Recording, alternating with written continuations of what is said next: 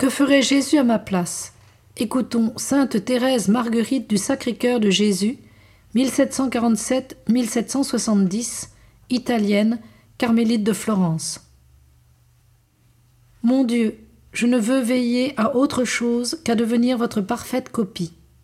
Et puisque votre vie ne fut qu'une vie cachée, toute d'humiliation, d'amour et de sacrifice, ainsi doit être la mienne, puisque vous savez que je ne désire autre chose que d'être une victime de votre sacré cœur, consumée tout entière en holocauste dans le feu de votre saint amour.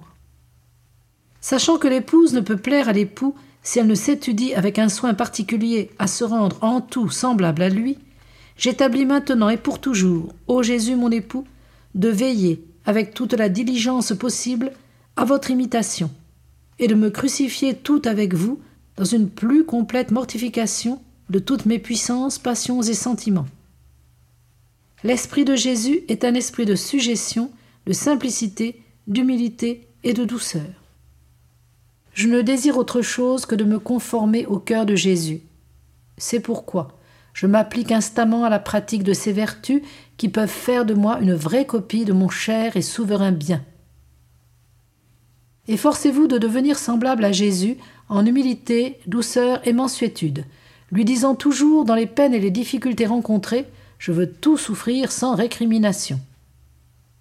Le modèle à imiter pour atteindre la divine union, c'est Jésus-Christ, car personne ne la peut obtenir, sinon au moyen des mérites de Jésus crucifié. Puisque l'amour rend semblables les amis, nous devons devenir humbles comme Jésus, doux comme Jésus.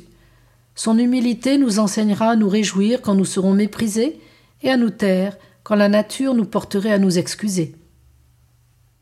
Pour acquérir Dieu, en qui est toute chose et par conséquent tout bien, aucune fatigue ne doit nous sembler trop dure.